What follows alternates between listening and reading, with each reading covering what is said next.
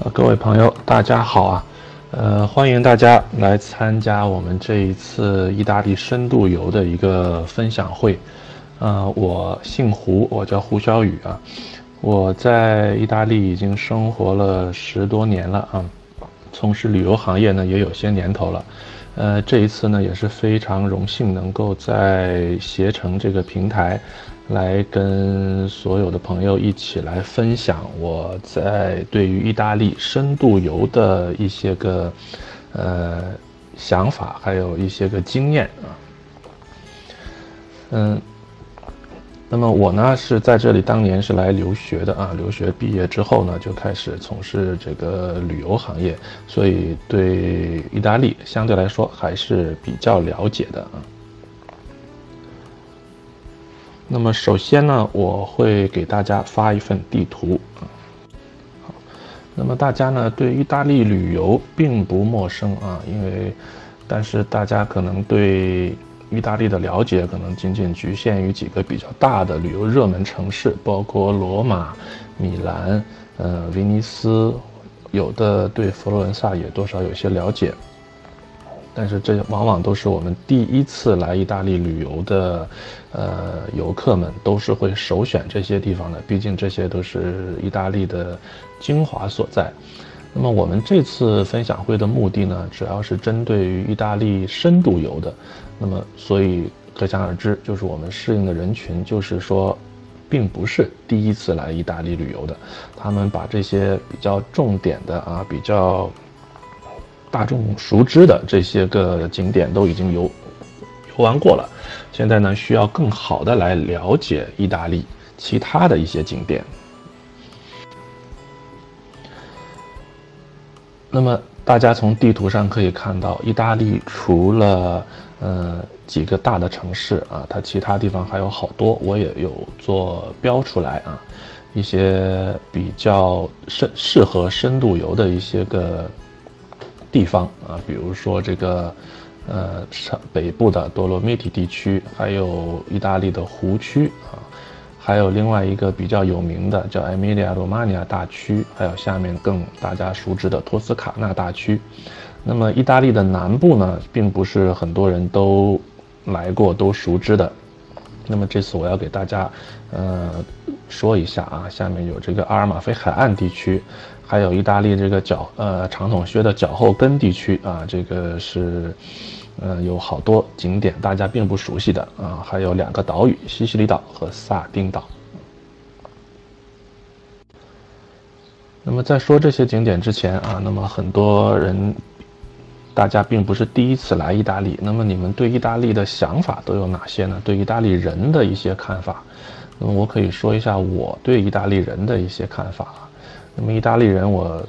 这么多年总结下来就是几个字啊，首先是慢，然后是闲，最后呢就是馋啊。意大利人呢慢，他的效率慢啊，效率低下是比较出名的。那么这一点呢，跟意大利的历史环境有关系啊。它位置呢，地理位置是在南欧嘛，亚平宁半岛，是地中海式气候，而且火山比较多啊，土地也比较肥沃，比较适合这个农作物生长。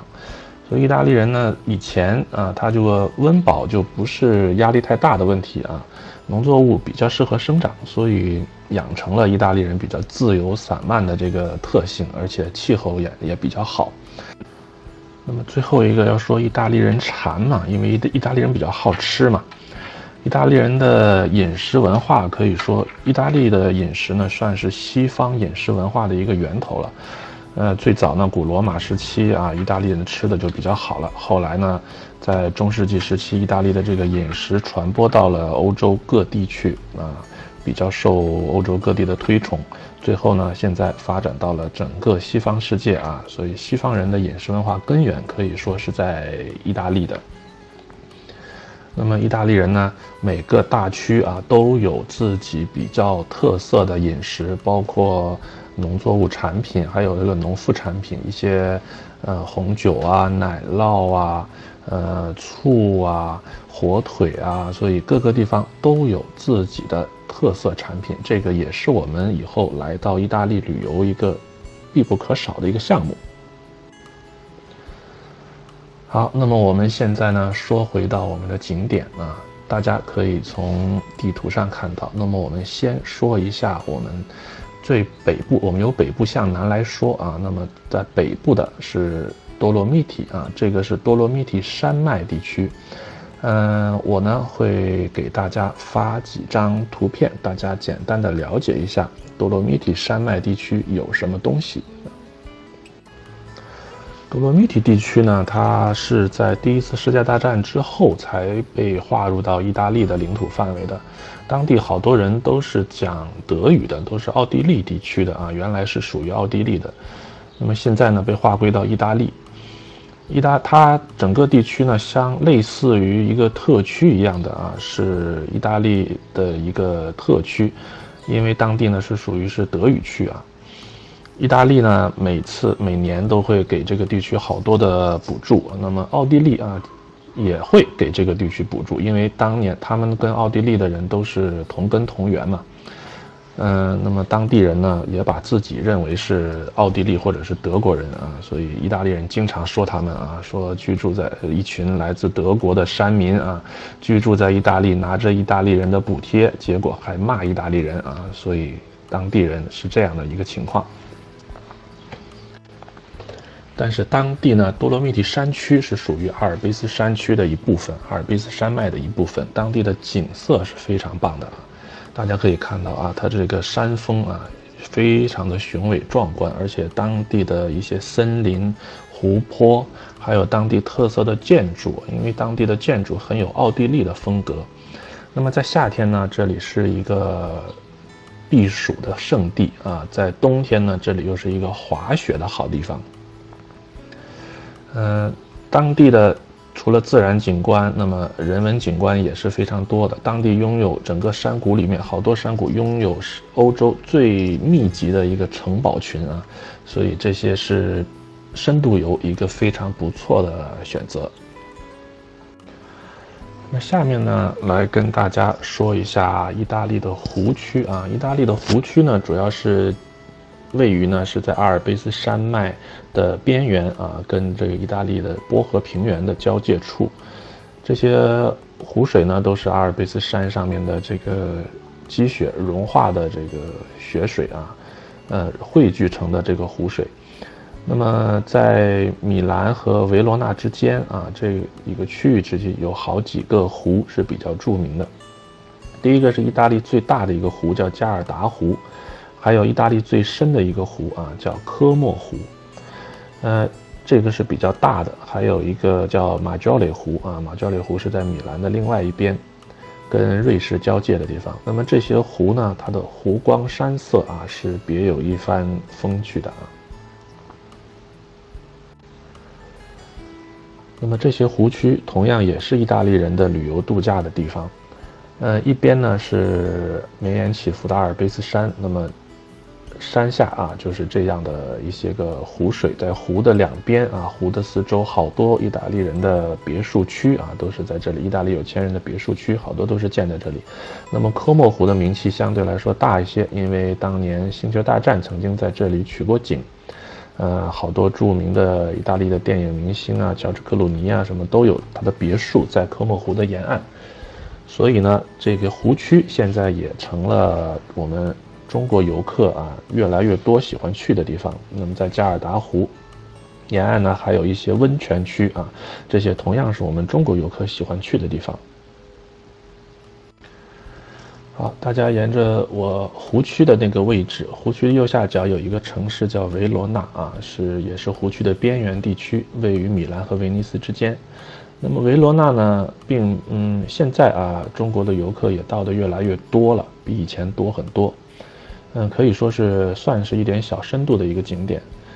维罗纳这个地方呢，因为当地有罗密欧与朱丽叶的故事，所以好多中国的游客开始着重啊，来开始重视这个地区了。嗯，首先呢，它位于加尔达湖的沿岸啊，去加尔达湖的湖区，顺便就可以来到这个参观这个城市。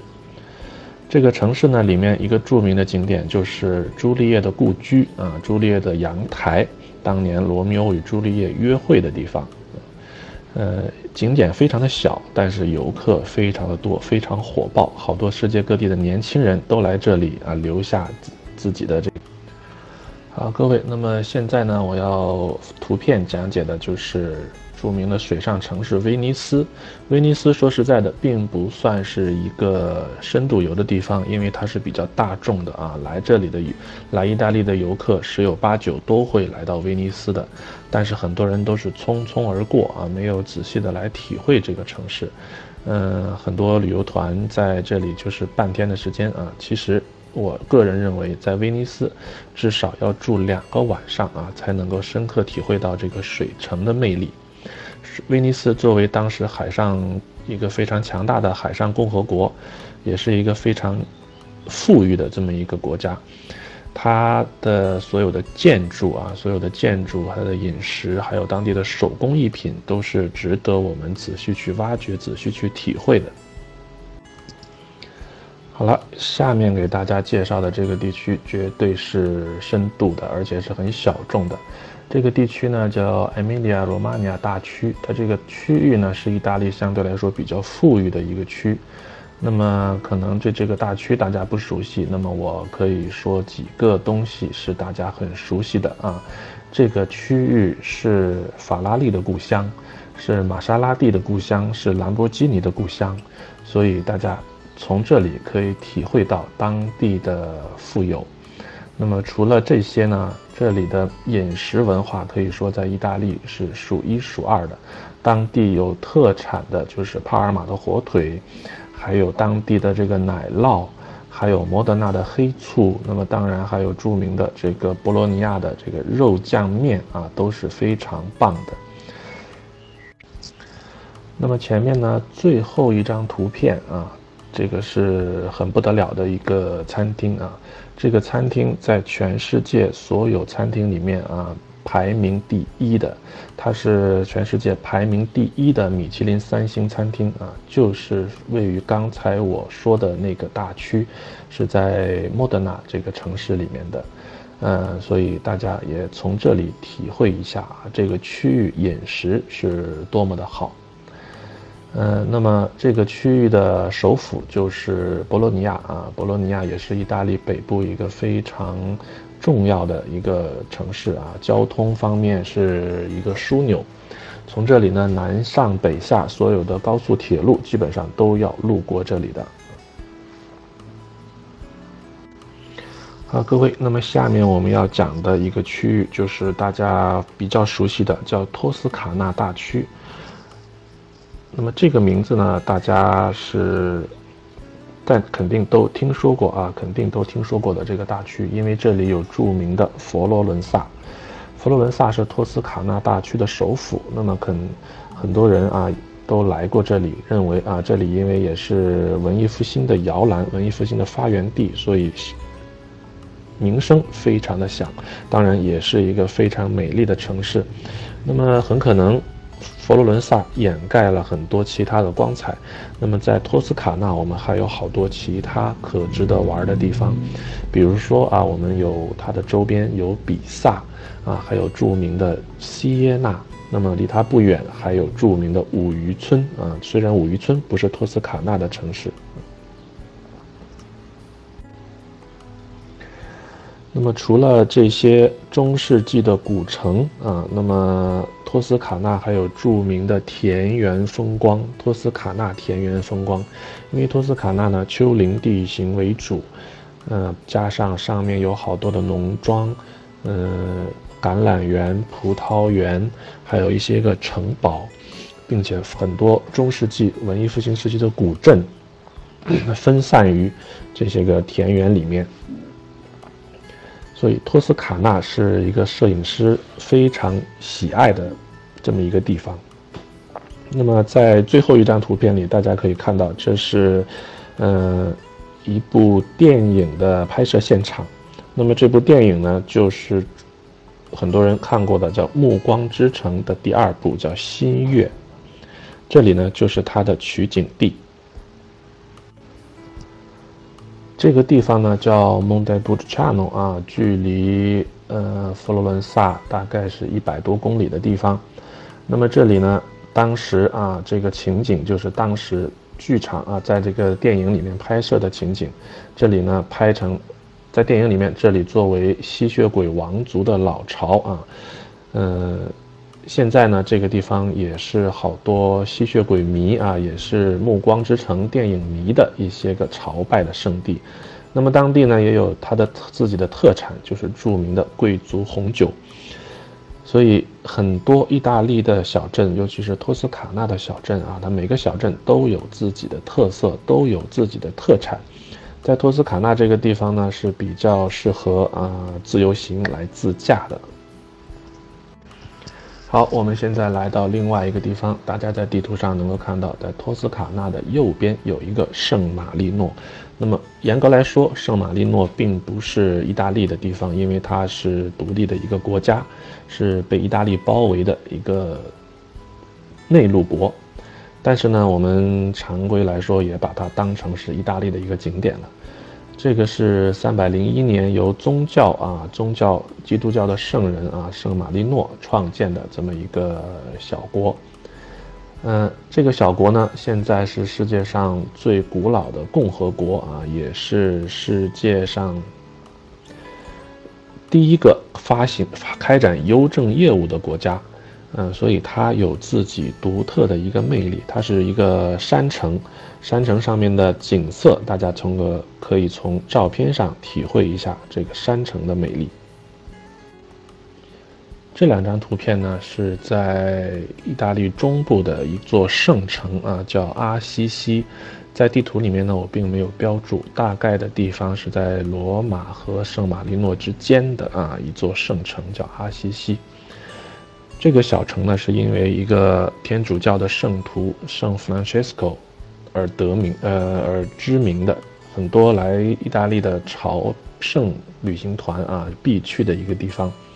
那么这座城市呢，可以说是一个小镇了，一个也是一个小山城。除了当地最著名的这个圣 Francesco 大殿，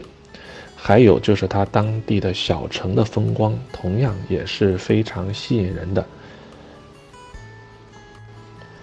刚才讲的阿西西呢，是在可以说距离罗马车程大概要两个半小时到三个小时的样子。那么在罗马周边呢，其实还有好多其他可玩的地方。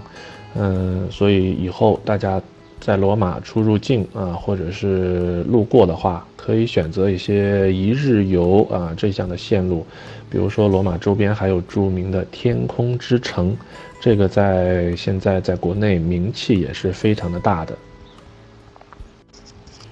好，那么意大利的中部和北部我们就说完了。